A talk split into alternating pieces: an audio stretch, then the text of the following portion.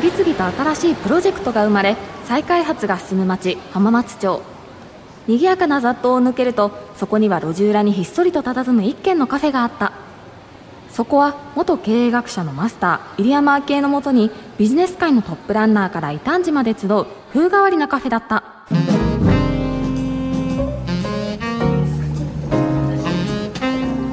マスター今夜も株式会社イノカ CEO の高倉陽太さんと精密林業計測株式会社代表取締役の竹中裕樹さんをお招きしてテクノロジーで挑む海と山というテーマでお話しするんですよね。そうそう。海にまつわる事業の高倉さんと森林つまり山にまつわる事業の竹中さん。いや先週はお二人いいコントラストだったよね。マスターはまだお二人に聞きたいことがあるって言ってましたけど。いやまあそりゃもう昔から海と山は大好きでね。20代の頃土日は全て海と山に捧げていたと言っても過言じゃないんだよな。え？ー、それって要はナンパしに行っていたんじゃないですか？いやいやナンパなんてもんじゃないよ。ナンパする人って大体そう言いますよね詳しく聞かせてくださいよ、ね、よしてよ昔の話なんだから。えー、聞かせてくださいよ。もう勘弁してもうほらお客様もお見えだし。あ本当だ。いらっしゃいませ。浜松町イノベーションカルチャーカフェへようこそ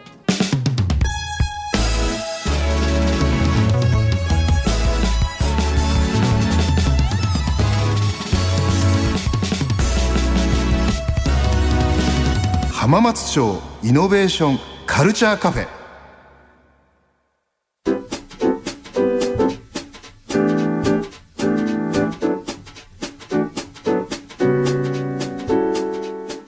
浜松町イノベーションカルチャーカフェ。今週も常連さんに株式会社イノカ CEO の高倉陽太さん。お客様に精密林業計測株式会社代表取締役の竹中裕樹さんをお迎えしました。高倉さん竹中さん今週もよろしくお願いします。よろしくお願いします。高倉さんのプロフィールです。高倉さんは東京大学在学中の2016年にものづくりサービス会社メーカーシップの創業メンバーとして参画。最高執行責任者 COO に就任されました。2019年4月には環境移送企業イノカを設立され代表取締役に就任近年はデロイト・トーマツコンサルティングとのブルーエコノミーの推進や中高生の起業家人材育成など活躍の場を広げています。はい。というわけで高倉さん今週もよろしくお願いします。お願いします。もうね高倉さんはこの浜カフェの大大常連でいらっしゃって、改めてちょっとイノカがどういう会社かっていうことを教えていただけますか？はい、えー、我々はですね、えー、環境移送技術というですねあの簡単に申し上げますとこう沖縄のサンゴ礁であったりだとかこういろんな海の環境っていうのを東京のビルの中にこう再現持ってきちゃうっていうようなですね技術を開発しておりましてそれを使ってまあ今マイクロプラスチックですとかあの地球温暖化とかいろんな海の問題がありますけどそういったものを解決するための研究であったりあとはですね、あの、僕らだけじゃもう人手がとにかく足らないので、仲間を増やしていこうというので、えー、教育活動という、うん、ことを行っております。あのね、そしてあれですよね、確か、イノカ少し前にまた話題になってましたけど、あの、サンゴの人工放卵あるいは人工産卵っていうのを目指してるということで、はい、かなりあれ結構進展してますよね確か、そうですね。あの、えー、今年の2月にですねあの世界で初めてそのサンゴ、えー、真冬に東京の虎ノ門で産卵させるということに成功いたしました。サンゴは確か6月でしたっけ？6月の、はい、満月の夜に産卵するんですけども。6月の満月の夜にしかサンゴは産卵しないんですよね実は、はい、これどういうインパクトがそのうちあると思われてますあのまあやっぱりこうサンゴってあの非常にこう海の生物多様性っていうのを守ってるもう本当にこうインフラ的な生き物なんですけども、うん、まあ今こうあの温暖化であったりいろんな影響でですねこう絶滅が危惧され始めてるんですね。でまあそういったところでやっぱりこうじゃあ例えばこう地球温暖化にも耐えられるこう強いサンゴを、まあ、お米みたいにですねこう品種改良しながら作っていくっていう時に年に1回の卵だけだとやっぱりスピードが遅いんですよ。うんそれをもうあのいつでも産卵せられるようになったらどんどんどんどんこう品種改良を進めていくこともできますし、まあ、いろんなですねこうそういったサンゴの研究っていうものをあの下から支えることができるあの状態になるんじゃないかなっていうふうに考えております。というわけでじゃあ今週もよろしくお願いします。はい、よろしくお願いします。お願いします続いて竹中さんのプロフィールです信州大学農学部在学中に加藤正人教授の下で森林計測の研究に携わった竹中さん大学院在学中の2017年5月には精密林業計測株式会社の代表取締役に就任されました。ICT などを活用してさまざまな情報を使い効率的に森林管理を行うスマート林業を実践されていますはいというわけで竹中さん今週もよろしくお願いしますよ。ろしくお願いします。あのもう先週もねあのお話を伺ってとても面白かったんですがあの改めて竹中さんが今代表取締役を務められている精密林業計測株式会社というのはどういう会社かというのを教えていただけますか？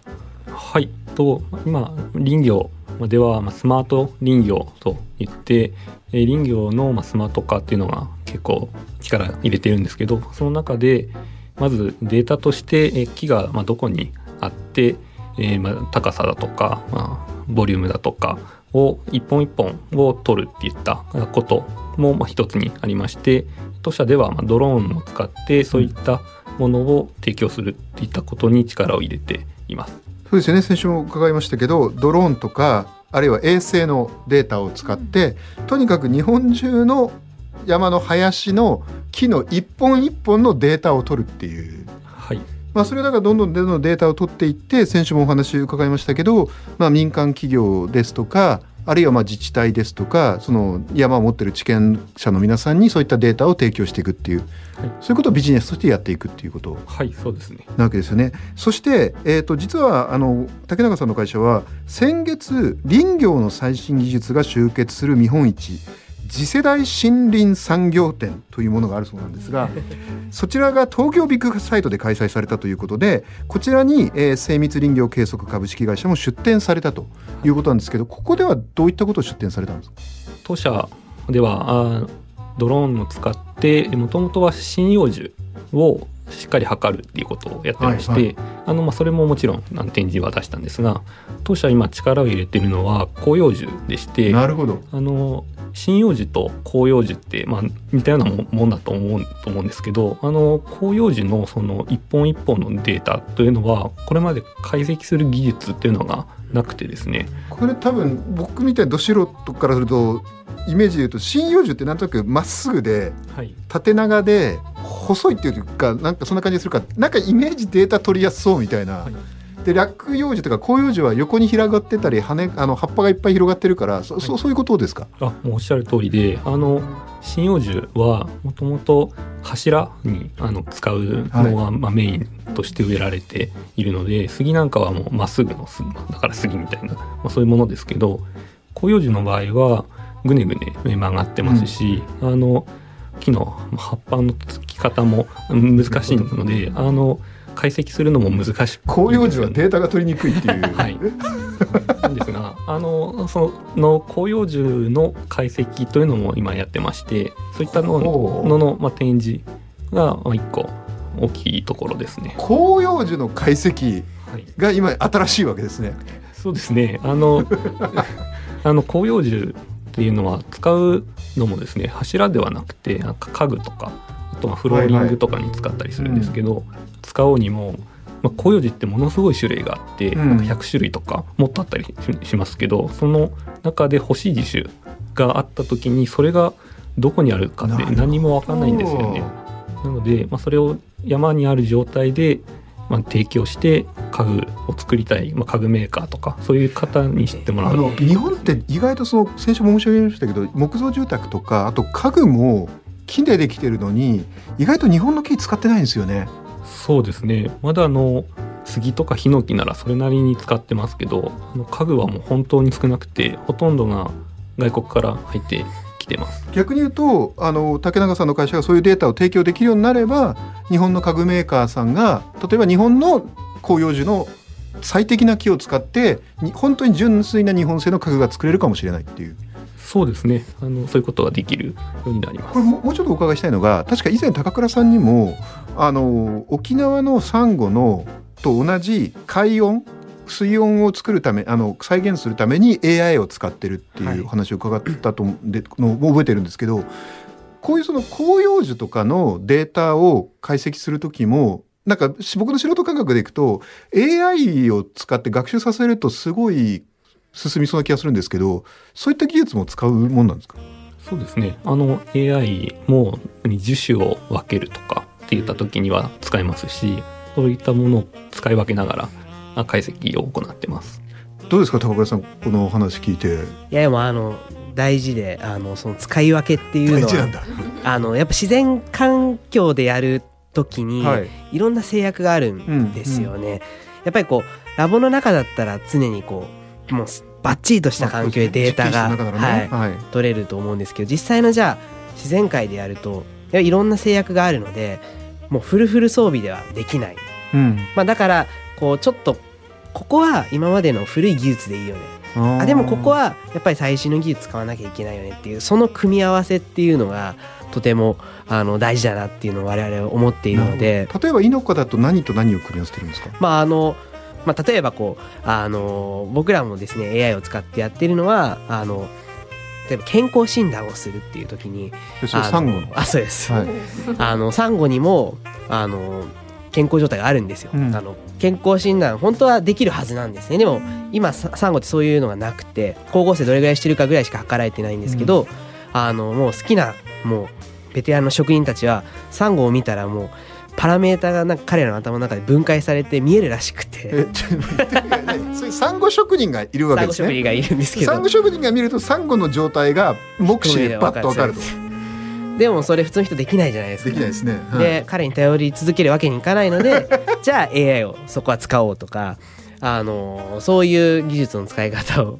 僕らはしてます。竹中さんどうですか今のは？ですね。あのサンゴの健康状態って知らなかったですけどあの樹木も似たようなところはあってあの木が枯れると葉っぱの色が変わっていくとか、ま、で変わり始めがあったりとかまだ変わってないけどちょっと弱ってるとかそういうのありましてあのそういうのも人間が目ではなかなかわからないようなところもデータではわかるとかあるのであのそういったところは、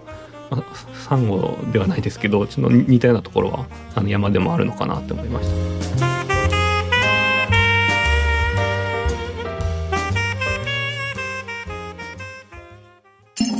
浜松町イノベーションカルチャーカフェ。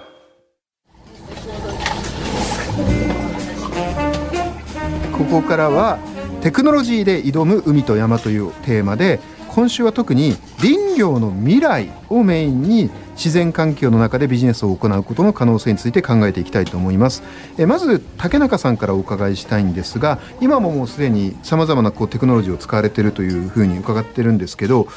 テクノロジーを使ってこういったそのまさにスマート林業ですねを始められたことで、まあ、未来にこういう可能性があるんじゃないかとか何かこう新しく気づかれたこととかあるいはまあ竹中さんが構想されてることとか何かありますか？あの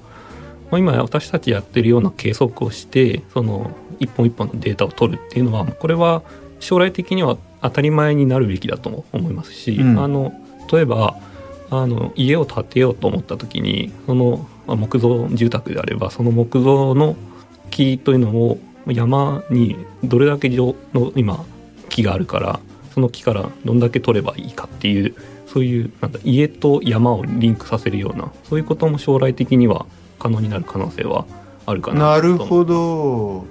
まあ実際だから今一本一本木のデータを取ってるってことは一本一本の木に、まあ、いわゆる ID があるわけですよね。はい。だからそれが日本中の木全部にこの木は何番の木ですみたいな、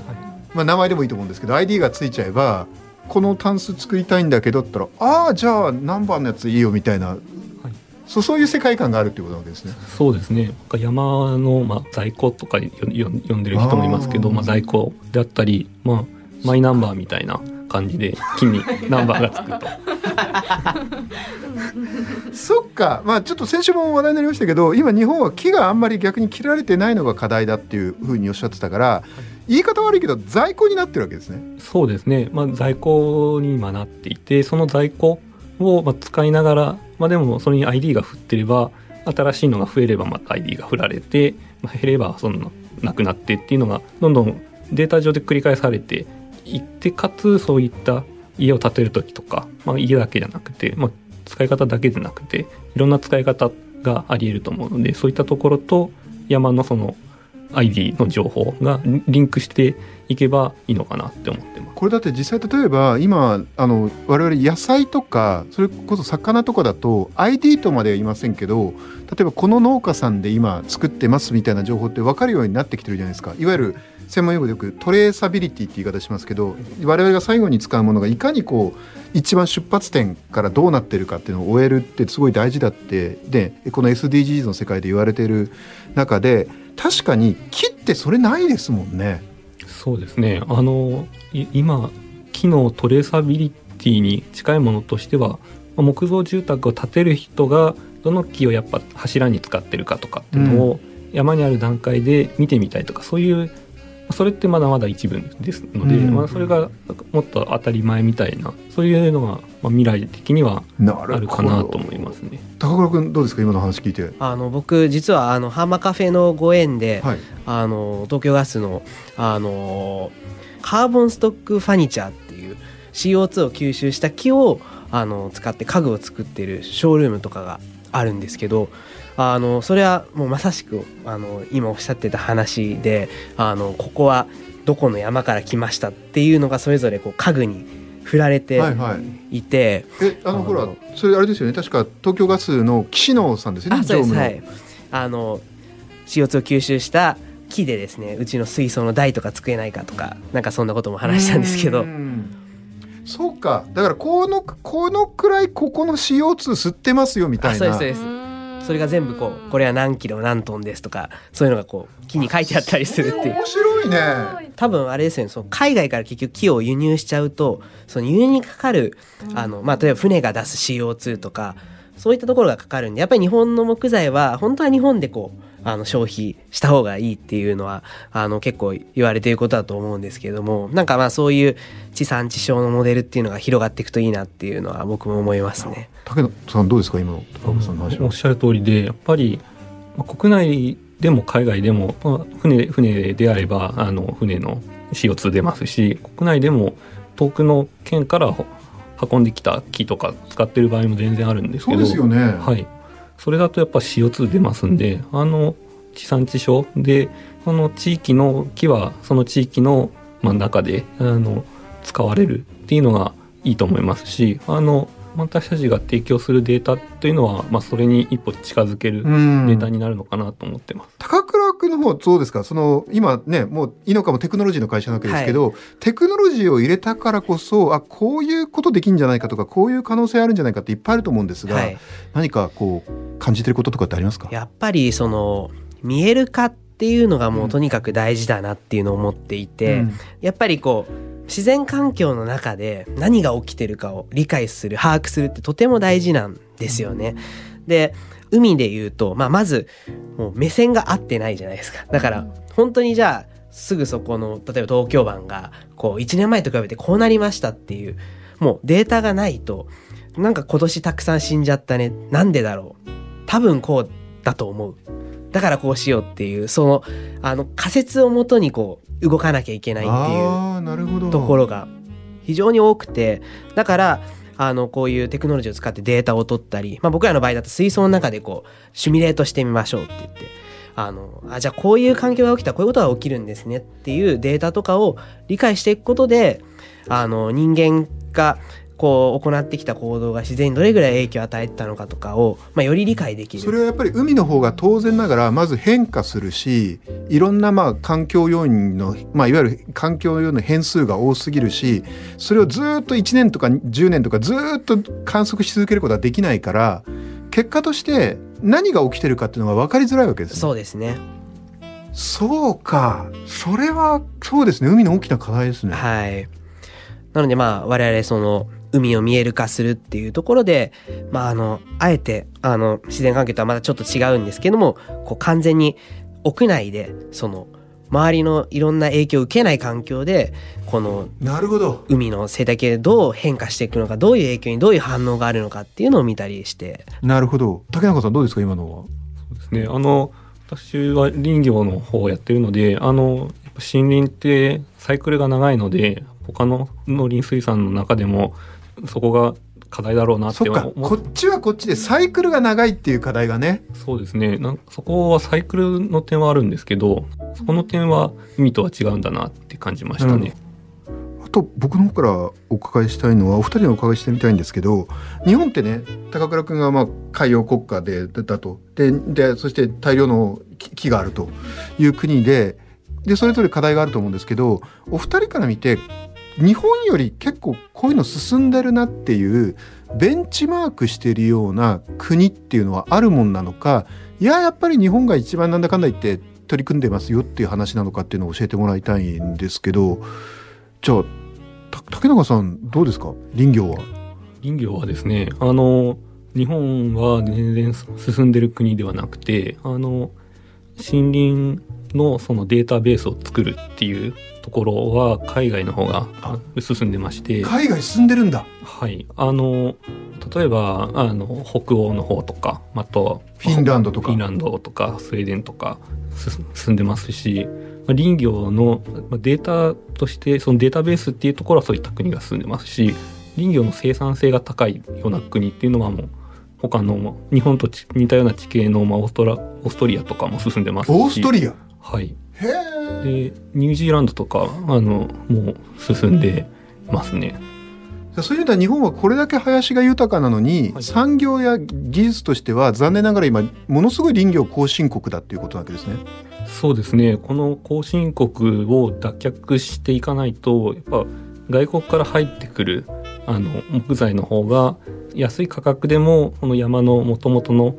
まあ、木の価値は高いというかにその国ではなってると思うのであのそれにまあ負けてしまうので日本もどんどん効率を上げていってでまあちゃんと新しく木を植えていきながらも、まあ、海外のそういった国に負けないようにしていく必要があると思うなぜあの今まで日本はそれができなかったんですかね？ですね。まあ日本の場合には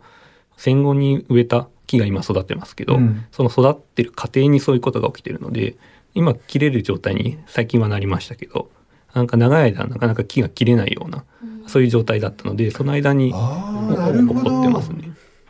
そういうことか。なるほどね。え高倉さんはいかがですか？そうですねまあでもあの日本はやっぱりすごくこう水産業がこうあの、まあ、特に漁業が盛んだっうん。たので結構あの研究自体は進んでいる方だと思いますただあのやっぱり怖いのがですね一回スイッチが入った欧米諸国がやっぱり今もうすごい勢いでこういろんな研究を始めていて今始めてるんだ。はい。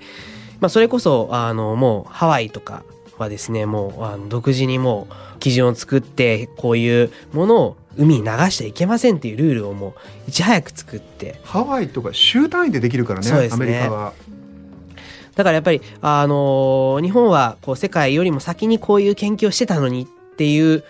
あの、話は、あの、やっぱりよく聞くので、あのまあ、今どうしても日本の中だとこう、あの、漁業っていうのがこう、どんどんどんどん弱ってきていますけれども、だけどやっぱりここまで積み上げてきた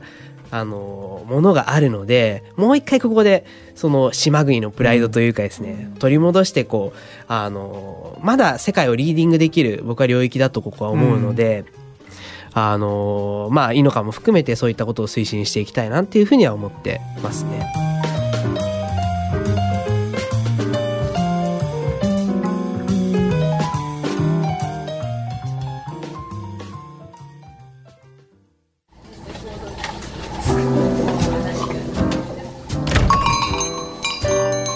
竹中さん高倉さんありがとうございましたいやー高恵美ちゃん今週もお二人の話最高に面白かったね。はい、あと木に ID を振って例えば家とか家具とかに使っていくってなったらすっごい面白そうだなと思いました。そうだよね。しかもその木がいやこの木は実は他の木よりも CO2 吸ってるんですよみたいなことまで分かるようになったら環境にもいいしいや本当に面白い未来が待ってるかもしれないよね。本当にそんな世界が実現したらいいなと思うんですけど、ん。ところでさっきのナンパの話聞いてもいいですか？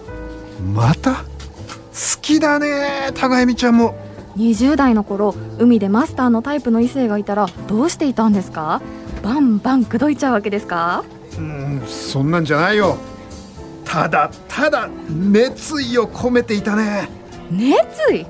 熱意を込めて口説いていたと。マスターって意外と攻めるタイプなんですね。いやいやいやだから違うって熱意を持って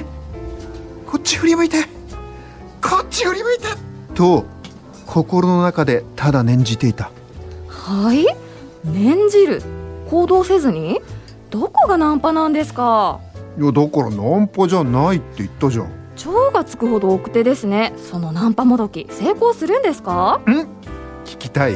まあ聞くまでもないです。それじゃ今夜はここでお疲れ様でした。えー、ちょっともうちょっと僕に興味持ってよ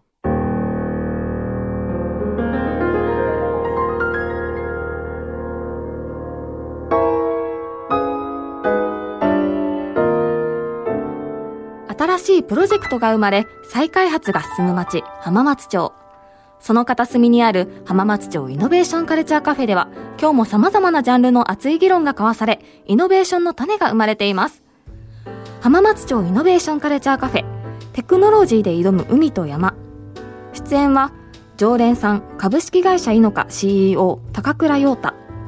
お客様精密林業計測株式会社代表取締役竹中裕樹。見習い店員高原恵美。そしてマスターは早稲田大学ビジネススクール教授。入山昭恵でした。